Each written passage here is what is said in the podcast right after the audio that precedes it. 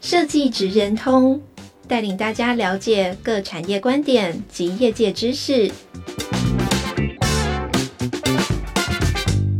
以设计的角度切入，让大家理解各产业中设计职人的成功关键或必备技能，快速掌握产业与设计脉动。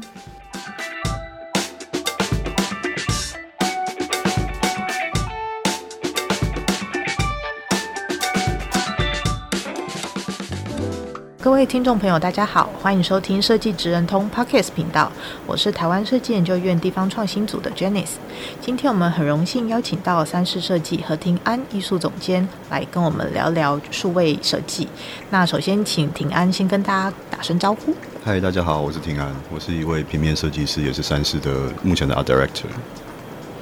嗯，好，那。也可以请麻烦呃平安先简单的介绍一下，就是你在三视设计里面的这个团队通常扮演什么样的角色呢？嗯哼，三视这家公司，我先帮他们做个自我介绍好了。嗯、他们是一家数位体验公司。那单听这四个字“数位体验”哦，就是很很大嘛，它是一个很模糊但是很新颖的角色。那简而言之，就是任何设计领域只要有包含到数位科技的使用。他们都可以很擅长的用这个媒介去说故事。那我在这家公司里面，虽然我本身是平面设计师，也是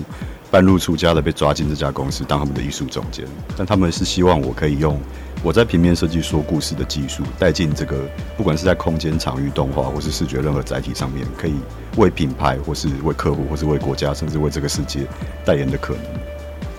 啊，讲的很大。对，为国家、为世界。对啊。嗯、那三视设计呢，是一个就是数位体验设计领域的这个佼佼者，那也做过很多不同类型的案子。那想请教庭安，有没有对什么样的案子比较特别印象深刻的呢？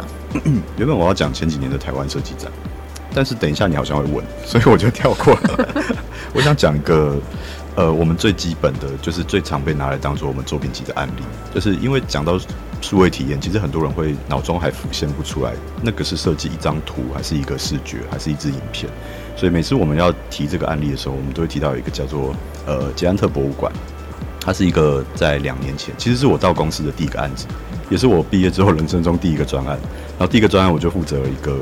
呃，四十年、五十年的品牌了，就是捷安特。他们在二零二一年的时候决定在台中创立一个品牌博物馆。那这个博物馆占地非常大。然后我们这一般的博物馆通常都是呃放文物、放文件，然后放展品就结束了。但是因为我们有很长的品牌故事要讲，我们包含要讲台湾的自行车发展史，包含他们品牌的故事，所以就需要很大量的数位载体。那这个时候我们的发挥的功力就来了。就像是一个厨师，他基本上就是要炒一盘菜，然后要上菜这样。但是一个好的餐厅，他会顾及到体验，像一个 fine dining，他会顾及到你的门面，顾及到进去的用餐体验、摆盘，还有服务这一切。那我们也是，我们要负责把整个馆的所有体验都设计出来，包含入馆前的，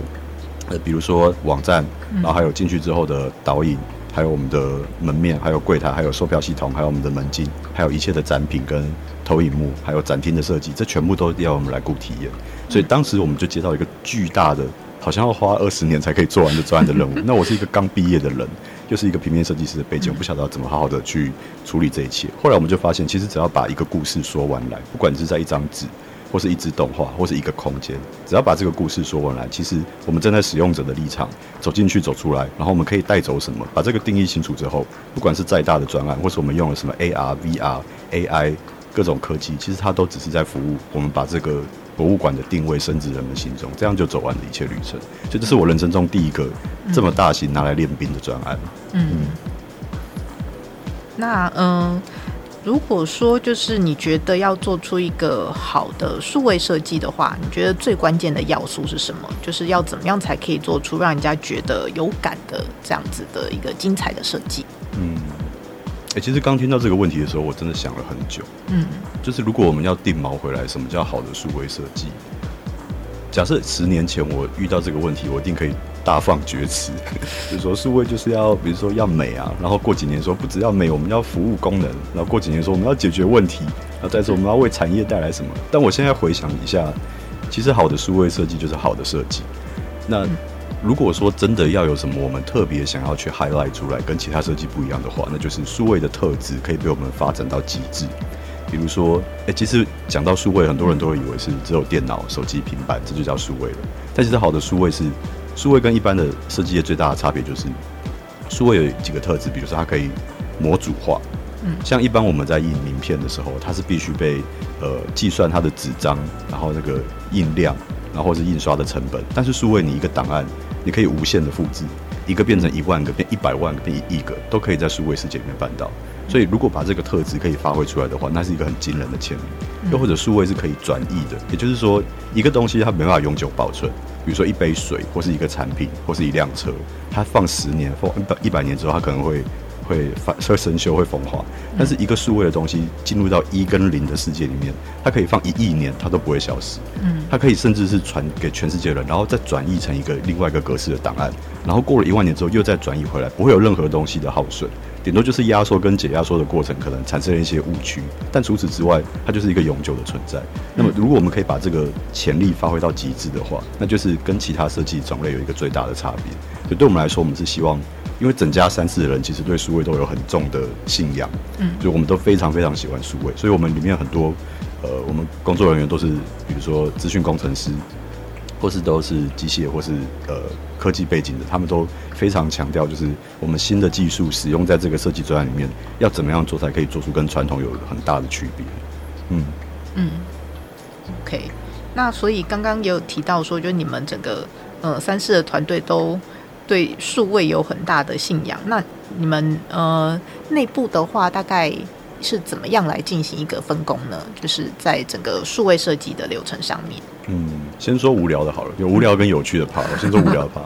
我们公司的组员大概是我们都是自贡起家的啦。啊，我不是，我本身不是。但是一刚开始像，像像 J，呃，我们的曾伟杰就是 CEO，然后还有我们技术长，还有我们策略长等等，他们都是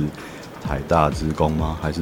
还是正大还是成大？还是原职算了啦，我没有那么关心同事，就是他们都是职工背景。然后这个起家会导致这家公司的面貌刚开始是一个以解决议题为导向的公司。嗯，比如说我们有一个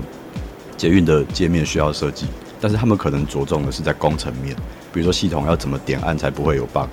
或是那个 UI 的 flow 要怎么走，它才不会产生比如说购票使用者的问题，就不会往。体验的最细化的或是美学的方式去走，但是有我加入之后，或是有更多设计师加入之后，这家公司慢慢转变了。不过他们的初衷还是以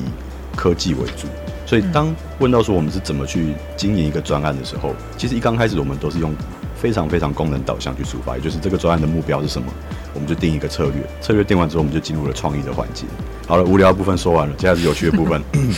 因为我们要进入创意的环节，所以很多公司都会去求取说，我们希望有一个创意会或是发想会，然后做完之后就提案就结束，然后或者是就制作了。但是我们有无数个不同大大小小的创意会会在里面发生。我们叫这个，我们自己发明一个内部的名词，其实说不定不是我们发明的，我们盗窃了一个名词叫做 “try it out”，就是呃把我们尽可能所有创意都在那个会议里面发散出来，然后接下来再收敛。然后再发散，再收敛，我们会有无数次的创意节点的发挥。嗯、那不管是在初期的提案前、提案后、动画制作阶段、平面制作阶段，或是新媒体界面体验等等制作阶段，他们都会有各自的小会。那些小会里面，我们是尽可能不要放过任何见缝插针的百花齐放的那一种创意可以发生。所以我们会有非常多彩蛋在我们的专案里面。那我们本身又是。玩心很重的公司，虽然很多公司都强调自己玩心很重，可是我们真的玩心重到我有一阵子我不想上班，就觉得公司好吵啊，怎么每个人都在玩，然后旁边都是玩具，然后就在打电动。因为前几年有一个专案叫做 DigiWay，是我们要测一个跟游戏有关的呃展览，所以全公司疯了似的打电动，那个电动打到我觉得，如果我爸来，然后。进公司看到我在干嘛，觉得都不务正业，所以我我们的创意发挥就是哎、欸、偏偏题了哈，我们创意发挥就是 不断的在各个节点就是尽可能的发散熟练、发散熟练、发散熟练，但是一刚开始的那个专案策略的体验，我们是绝对会不时的 align 回去去去审视的，嗯。嗯，好。那呃，如果说聊起你跟台湾设计展的渊源的话，其实你从二零二零年的时候，台湾设计展在新竹就有参与到呃城市终端机的这个数位设计。那在二零二二年台湾设计展在高雄的时候，又做了一个登入元宇宙的策展。那到今年二零二三的这个台湾设计展在新北，那你们呃曾经参加过这么多年的这个台湾设计展，那就你的观察，你觉得台湾设计展对这个呃城市有带来什么样的改变吗？嗯嗯，这个问题非常的复合而且宏观。我想一下，先说城市的改变好了。嗯、其实，嗯、呃，因为这几年我们都有历经好几次台湾设计展的参展或是策展，那也有经历像城市博览会的参与，嗯、所以。过去这几年，我们自己在经手这些专案的时候，心里面也在自问，说要怎么做出差异，又或者是城市博览会对城市的影响，跟台湾设计展跟城市的影响有什么不一样？最后我们得到的阶段性的答案就是，台湾设计展其实也是在介绍各地方的特色，但是它是高调的呈现设计在里面的重要性。也就是每年台湾设计展，虽然我们以一个旁，假设是一个小白，完全不懂设计的人去看这个展览。他可以认识这个地方城市，但其实他认识的方式是透过非常精密而且聪明的设计，才让大家认识。那么设计就会站在很前面，因为这毕竟是台湾设计展，它跟呃单纯的就是我们的比如说地方观光的那种展览还是有很大的差别的。所以我们在执行的时候，一般过去几年在现代主义有一句话叫做呃装饰是罪恶，就是。嗯，呃，form follow function 嘛，就是我们的造型是跟着它的功能出来的，所以如果设计是可以不被觉察到，是最好的设计。但是在台湾设计展，我自己的贪念是不要，我要让设计被看到，而且是一直看到设计，所以我们是站在非常前面，尽可能的百花齐放，头角峥嵘，让即便是同一个概念，可是借由不同的展馆，还是会呈现非常多不同的风貌，这是我们的感觉。嗯嗯。那前面是什么？哦，很多其他前几届的设计展，嗯、其实这是我们公司厉害的地方哦。就是我们公司的呃专案分工由于非常非常的精致而且细化，所以城市终端机那一届是我的同仁进行的。嗯、他是我们虽然我们都是三四的同仁，但是他负责那个专案的 art director 还有创意，所以因此我没有自己下去碰。然后我自己也觉得很惊讶，身为一个公司的 art director，我竟然完全没有做到这件事。但是我可以从旁观察他们怎么去经营的。那我得说，新竹那一届确实是一个很好的典范。就是每过几年，台湾设计圈就有一件大事。那在那一年前后，其实台湾设计展都有各自的特色。可是新竹那一年，因为那一年的呃，其中一个概念是人来疯，就是他们是一个以科技出发，然后希望汇聚众人的。所以以一个三四的我们对数位这么信仰的角色，加入一个以科技为主题的展，哇靠！那那那不得了，就是疯狂做啊！所以我在看的时候，我是觉得蛮羡慕的啦，嗯、就是他们做的很开心。嗯，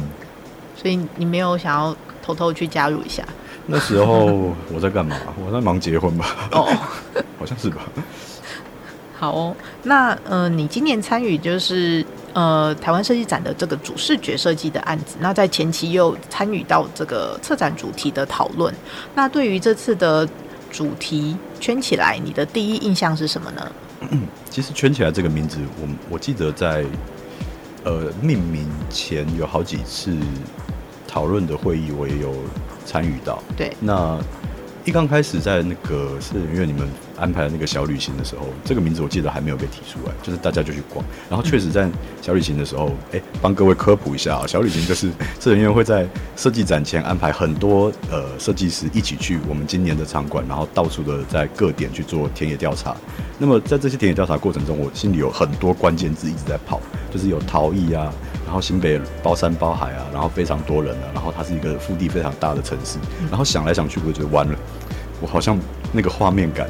太多了，就是我脑中太贪念太多，一直炸来炸去。可是，在这些贪念之余，就是我们在各个点位移动的时候，我们不断的上车下车，在那个环状一路开车的时候，我一直觉得那个环绕的旋转的概念好像一直存在着。那时候就心里面有一个谱了，是不管最后我们定名是什么，或者做什么视觉，那个旋转的圆圈的，再加上新北它是一个中中间是空的腹地的城市，它是一个环绕的城市。这个概念好像不管做什么，我都会偷渡进去。就 不管不管最后主题什么，我就是要做一个圆啊。就是那个时候我心里面是这样想的。那一直到会议，我记得那个时候呃，就是呃，龚亚文副秘，就是当时的文化局长，他们有安排我们有一个会议，然后也请了张吉院长一起来，还有各场馆的设计师、策展人，我们就当当天坐下来，然后想了很久的秘密。就是我好多名字，好，我自己提了很多很蠢的名字，我就不提了。最后那个 call 起来的圈起来的这个概念一被提出的时候，还没有定，就是决议下来。但是我心里面就觉得啊，大概就是这个了，不不会不会错了，因为它实在太清晰而且纯粹了，不管怎么样都是这个。嗯，所以后来得知这个名字的时候，我是很嗨的，我说好，OK，可以做，有了有了，可以可以可以，我可以提啊。所以说，呃，你的设计灵感的来源其实是从呃小旅行的时候，你就开始有一点就是灵感冒出来，你就想要做一个圆这样子。嗯嗯嗯，是。OK，真的是。嗯 真的耶！那你在呃做设计的时候，你的那个发想的过程是先从平面开始去发想动态，还是你先从动态再回想回来做平面呢？嗯，这个问题哈，我觉得是台湾非常多平面设计师一样会遇到的问题，就是当我们有一个故事要讲，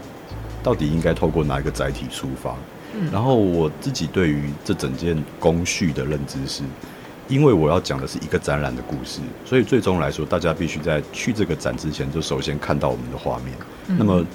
如果从这个角度出发的话，我们就不会有要从平面出发，还是从动态出发了。因为其实大家在接触一个展览所遇到的载体太多了，有时候是电视广告，有时候是捷运广告，有时候是海报，有时候是邀请卡。这些节点我，我我自己会去审核一下，到底用哪一个创意灌注进去之后，可以贯穿一切，然后这些一切的力道都是非常强的。那台湾对平面设计的印象，通常都会是从出版或是印刷出发，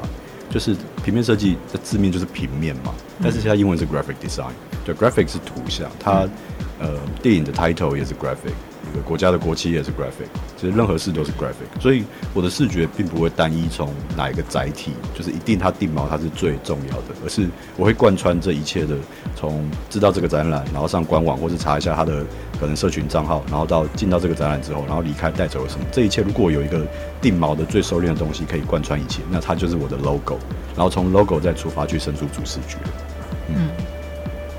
那嗯、呃，你在做这次的主视觉设计的时候，有没有什么就是小故事，或者是有什么彩蛋想要跟大家分享？啊，彩蛋太多了。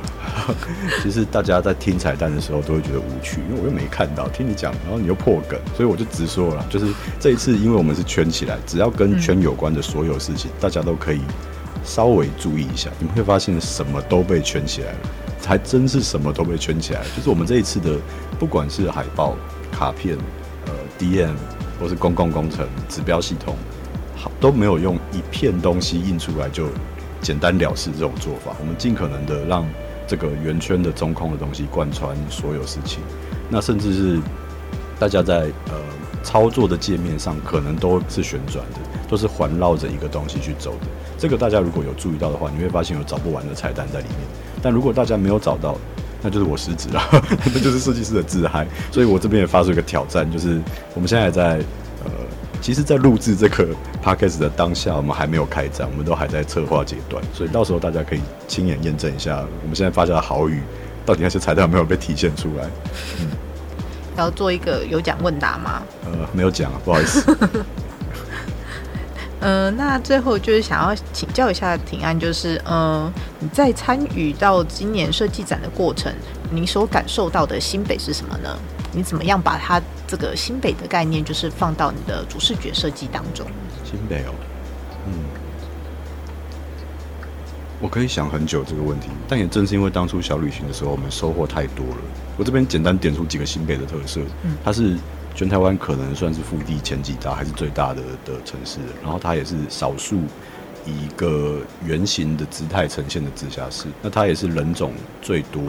然后以产业别来说，也是数一数二多的城市。就是因为它这么多，它多到了一个我们没办法定锚的程度。所以，如果要说我对新北有什么印象，其实我我我是苗栗人，然后离开苗栗之后，我来台北读那个设计学院。即便我是读台北的学校，但是我是住在新北的。因为我一直有感觉，就是那种，呃，我要去某个地点，我就进中间。可是当我想要去休闲，或是我想要跟各产业有交集，比如说我去印刷厂，我去看印，或是我去工厂，然后或者是我去休闲，或者我去度假，我就会跑到这个圈上面。然后这种进进出出的，一下进到园内，一下进到园上的这种互动。一直是这十年来，我来台北十年的生活习惯，所以有一种感觉就是这个圆好像是不断旋转，而中间是在那边，我有事就进去，啊，没事就跳出来这样。然后新北一般我们都说新北是什么的时候，大家都不会直觉联想到一个点，因为新北真的太多城市，而且每个城市它特色真的差太多了。我之前完全没有料到，我原来这里也是新北，就是。像我要看印刷，我去中和，嗯，那如果我要度假，或者我休闲，我去淡水。那如果我往东跑的话，其实很多点位就都是像万里也是啊，然后像。呃，深坑就是这些点，我都以前都不晓得，原来新北包含这么多地方。那这些点位在串起来之后，我才发现，哎、欸，他们是同一个市，那管理还真难，然后它的特色还真难提取。所在在最后做主视觉的时候，如果大家去观察那个主视觉的海报，里面有非常多细碎的亮光，它是一个圆形的，像是唱片的视觉，但是那个唱片很多反光，其实是大大小小的文字，那个是每个地方的各自的特色，严格地理。风景还有它的文化都在那些小字里面，大家可以去读这些字。当然你们绝对是读不完啦，那个数以万计的文字。不过你们就可以感觉到我在处理这个新北市的时候有多么棘手，也多么贪心，想要把所有故事都灌注在一张海报里面。嗯，是。那呃，庭安过去也曾经设计过很多很精彩的作品。那有没有什么类型的案子是你目前还没做过，但是未来很想尝试的呢？嗯，这个问题我发现啊，就是我我在今天来之前，我有听一下设计台湾的前几集 podcast，这是定番嘛？哎、就是欸，真的假的？就是我我我有关注到几个设计师，他们都有被问到这题，然后我我擅自啊，我擅自升华这个问题哦，就是大家我不知道大家会不会好奇我们想做什么案子，可是如果体验设计的未来会是什么？就是假设我们有下一个产业别或者下一种专案，我们想要前进的话，嗯，那我觉得可能会是。当一个说故事的载体又换了一个新的媒介的时候，要怎么用高干的姿态或是厉害的手法，在新媒介里面说故事？那我们可以想象，不管是接哪一种客户的案子，接下来的世界都是 AI 的世界，是 VR 的世界。像 Apple 的 Vision Pro 要出了，然后像 AI 啊，其实 AI 这件事大家不用聊了，就是这几年，呃，尤其是有深度学习或是机械学习的 Machine Learning 的 AI 已经影响世界太重了，所以这个时间点，我们是处于一个。嗯，价值观的交集，也就是到底应该遵守本位，还是应该跨领域，或是到底我们应该是抱着浪漫的心态做职人该做的工作，还是抱着征服者的心态做一些前瞻的事情？这这件事过去在各个领域都有发生，呃，在比如说工业界有发生过工业革命，在资讯业有发生过网络革命。那接下来进到设计业，我们如果要应对这个大的宏观，我突然聊了一个很厉害的话题，这个大的宏观的质问的时候，我们应该怎么去面对我们下一种客户，或是下一种产业别，甚至是研发出下一种设计的工序跟工项？那对我们来说，这是我们最兴奋的事情。不管委托我们是哪一种客户，是地方还是是中央，是政府还是是民营，是商业别种的还是是艺术种的，不管是哪一种，我们都希望可以用。大家没想见过的能量，或是科技，或是手法，然后去做一些，呃，别人一看会觉得，哇靠，这谁做的？哦，三十不意外，我们是有这个野心在的。嗯，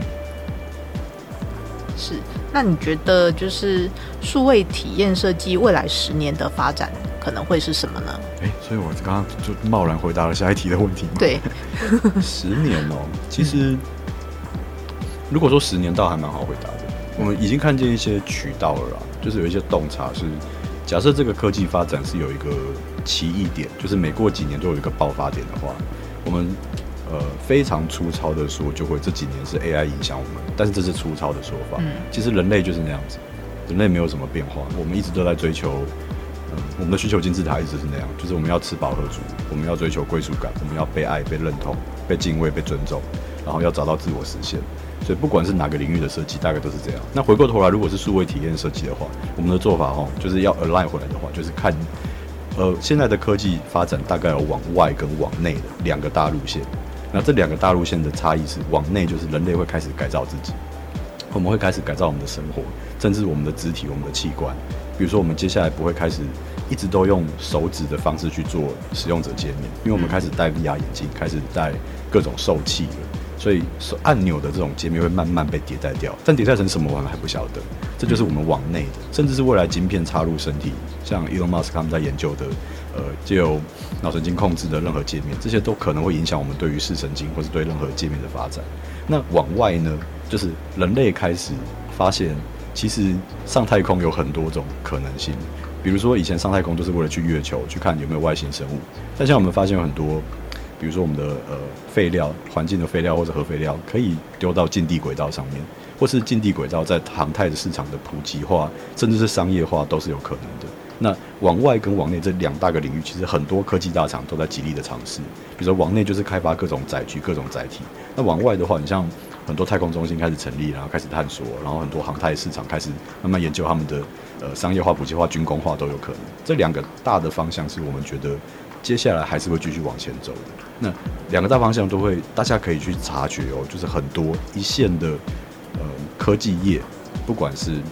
不管是 Tesla，不管是 Apple，不管是 SpaceX，或是不管甚至是 Meta，就这种社群业，他们都在试图消化这种新的人类的生活模式。那么，数位体验我们的设计，毕竟不就就不只是界面设计，或是平面设计，或是工业设计，这么依附着过去的产业发展而来的名词。像工业设计是 Industrial Design，他们是呃量化生产的；界面设计是 User Interface，它就是使用者的。但是我们涵盖的范围又更广了。所以在新的时代，我们怎么说故事？我觉得是借由这两大方向去发想我们接下来要应对的世界。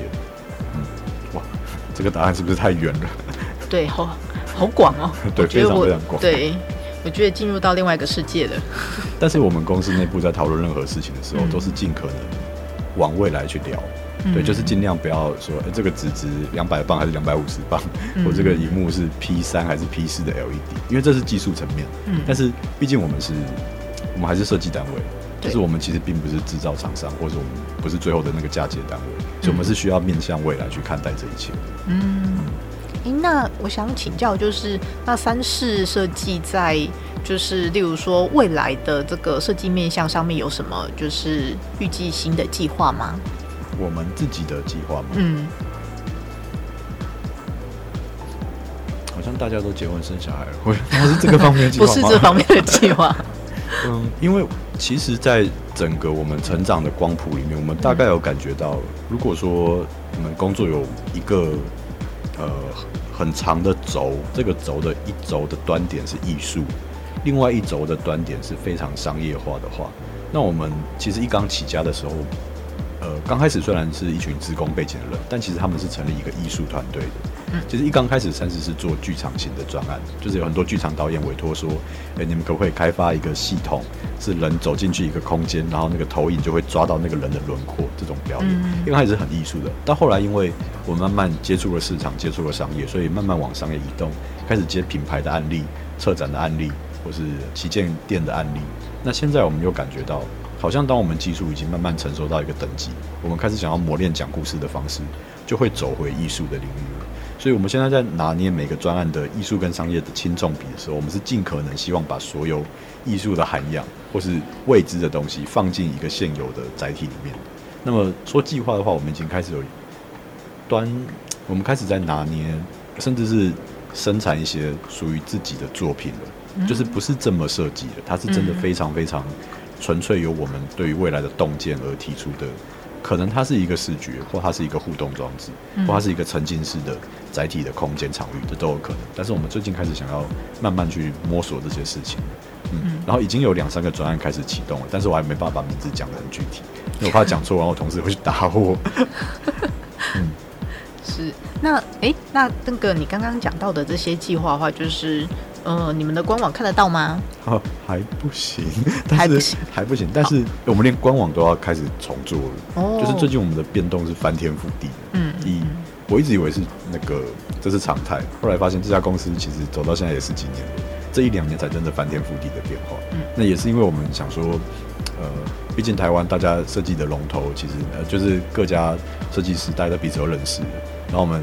在国内做的事情，其实大家也都已经嫁接的差不多，产业也开始活络了，所以一开始可以做一些前瞻的事情。以前是没那么多钱嘛，或是台湾的环境还不晓得设计可以带来哪些价值。那现在我们发现，哇，有很多事可以做，而且非常多品牌开始走向国际化了。那么很多厉害的大品牌，尤其是精品业，他们都会炫一些没有人看得懂的技，就是比如说时尚业，他们会做一个。时尚秀、时装周，那个时装周是已经厉害到觉得这个舞台已经花俏到比演唱会还要更花俏了。嗯，但是台湾现在这些品牌也开始慢慢出现了，所以跟着这些品牌走向国际，然后让国际看见台湾的设计也可以有这种呃其他国家甚至想不到的花招，因为我们毕竟有非常多的属于台湾自己的文化涵养跟符号。那些图腾，如果我们可以丢出来的话，但是我是觉得，我如果那个龙井是可以实现的话，我是非常兴奋的。嗯嗯。但我一个平面设计师在这边大放厥词，但不一定要经我们之手实现。我是觉得这是一个整个环境的，包含摄影院一直都在努力这件事啊，就是整个包含世界，我都一起用设计来体现价值的事情。错、那呃，如果说就是嗯。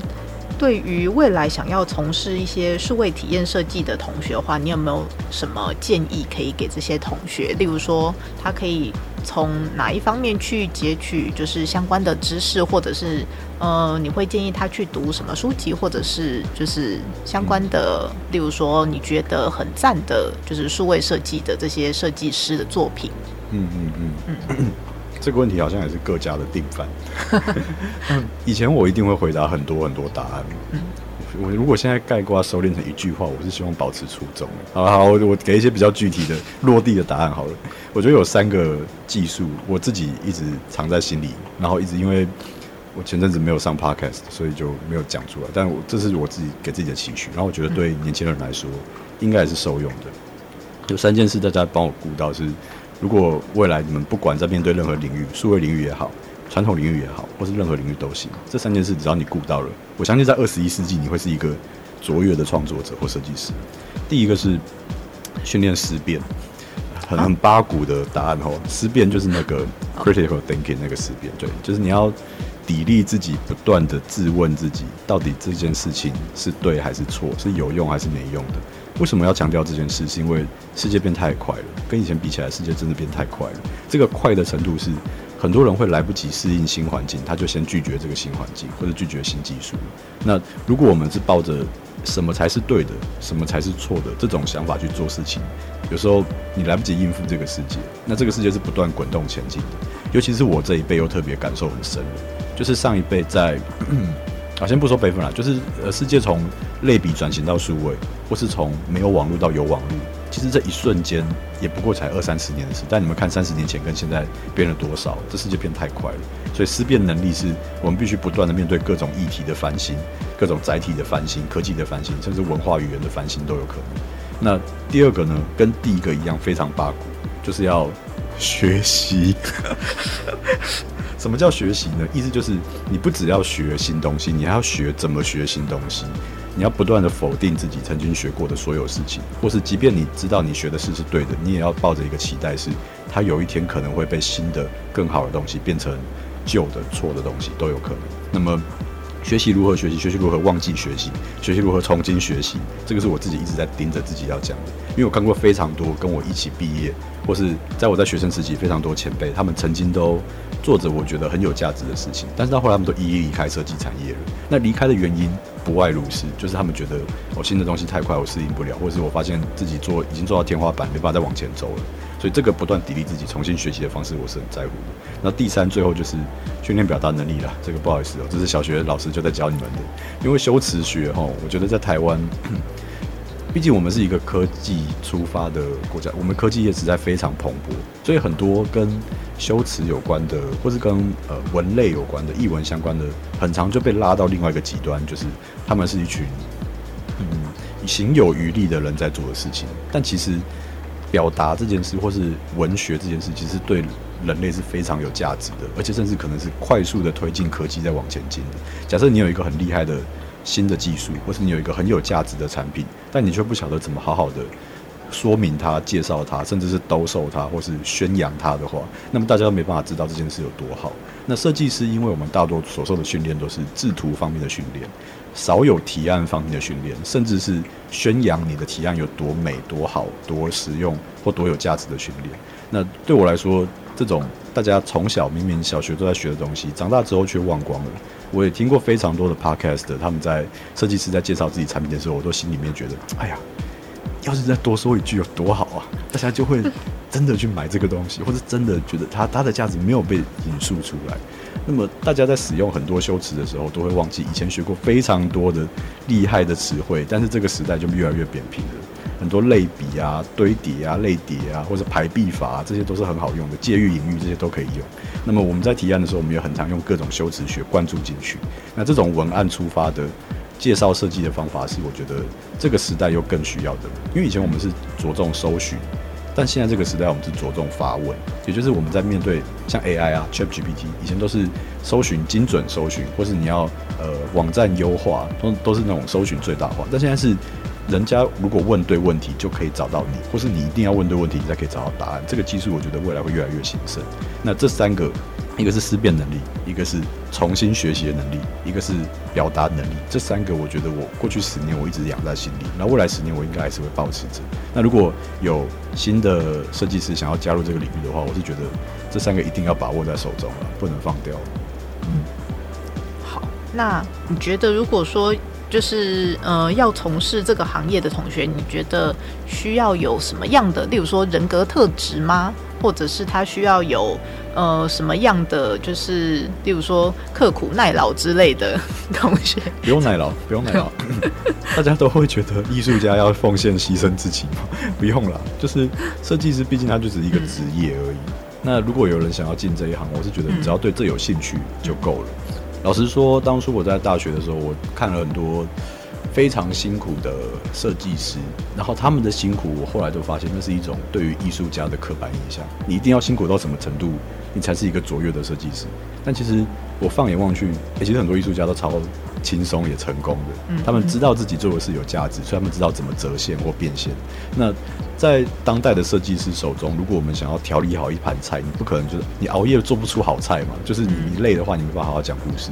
所以。其实很多设计师都会强调，你要品味生活啊，你要知道自己设计的受众关心的是什么啊，然后你要知道如何跟这个世界相处。乍听下是废话，但其实它是真理。就是当你面对这个世界的渠道够多，然后你消化的够深层，你才知道怎么转译成你的设计品。那如果说有什么资格，或是有什么特色，有什么人格特质才可以适合走这一行，我觉得就是喜欢就够了。就是我，我也不需要别人同意。就是找老板娘，早餐店老板娘，如果说，欸，帅哥，我还是会说，对，我是帅哥。就是我，我刚好需要经过别人同意。就是这种事是没有，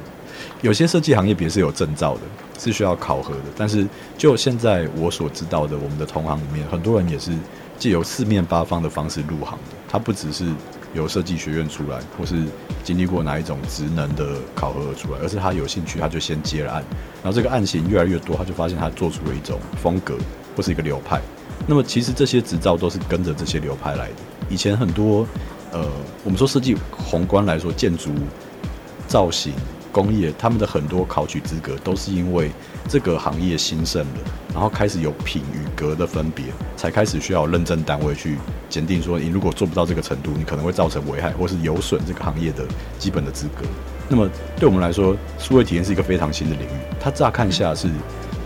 很难的事情，但其实只要你在传统的手法里面多加入一点点东西，它就是新的。那么趁现在还没有这么多复杂的规章需要考取，赶快就是进去，然后你重演不需要不需要太多资历，所以你就只要赶快知道自己在做的事情是有价值的就好了。对，这是一个来自原本只会设计 logo 的平面设计师，突然冲进三视当 director 的，呃，就是由衷之论。嗯。好，那嗯，庭安最后要不要就是呃，帮你们在就是新北设计展里面的那个一个策展破例来做一个简单的宣传呢？OK，哇，也、欸、太好了，我还有这个时间。嗯，今年台湾设计展在新北，他们有非常多展馆，包含主场馆，还有像响应，还有城市漫游、品味城市等等，有非常多的展区。那我们在主场馆里面，除了主视觉之外，我们还有测一个展，叫做魄力。破例这个意思，它的破是破坏的破，但是也是打破的破。他在讲呃，他在讲述过去几十年来，从六零、七零、八零、九零，新北其实有非常多地方的艺术流派跟艺术家，还有他的文化养分。但是很多人会忘记哦，原来这些都是新北的东西。那么我们在既有一个展览，希望可以把这些文化透过新的载体、新的形式手法去呈现给大家看。那么在我们在录制 Podcast 的当下，我们这个策展它都还在计划当中。但是有一件事我可以预言，就是。这会是少见的观展的形式。一般展览就像刚刚捷安特的案例提到的，它就是几个文件放出来，或者把画挂起来，这是一个讲述法的展览方式。它是借由呃，我们把展品一一陈列出来，大家可以透过我们的大事记跟时序去认识。但是既然是由我们来呃炒这盘菜，那我们的调理方式就会希望大家是有呃没有一个预设的心态。走进来之后，不管你眼前所见是什么，你都要想着体验它，而不是阅读它。你尽可能去体验它。当你的感知被打开，然后你觉得哇，这个空间、灯光、场域、投影，还有包含视觉内容跟动画以及声音的设计，都让你有感知打开之后，你再慢慢的品味里面的资讯的沉淀，还有怎么阅读他们的知识量，甚至有启发或是感动。这些是我觉得你们可以先从体验去出发，再慢慢阅读的。那么，关于我刚刚说到的艺术家的流派、脉络等等的，这个等你们进展场再看就好了。我现在说太多，大家也不会觉得我会听着干嘛，所以来了就知道了。嗯，嗯，好，那今天非常谢谢平安来跟我们分享。那我们最后就是呃，在一起跟那个听众朋友说再见。Yo，peace out。好，谢谢。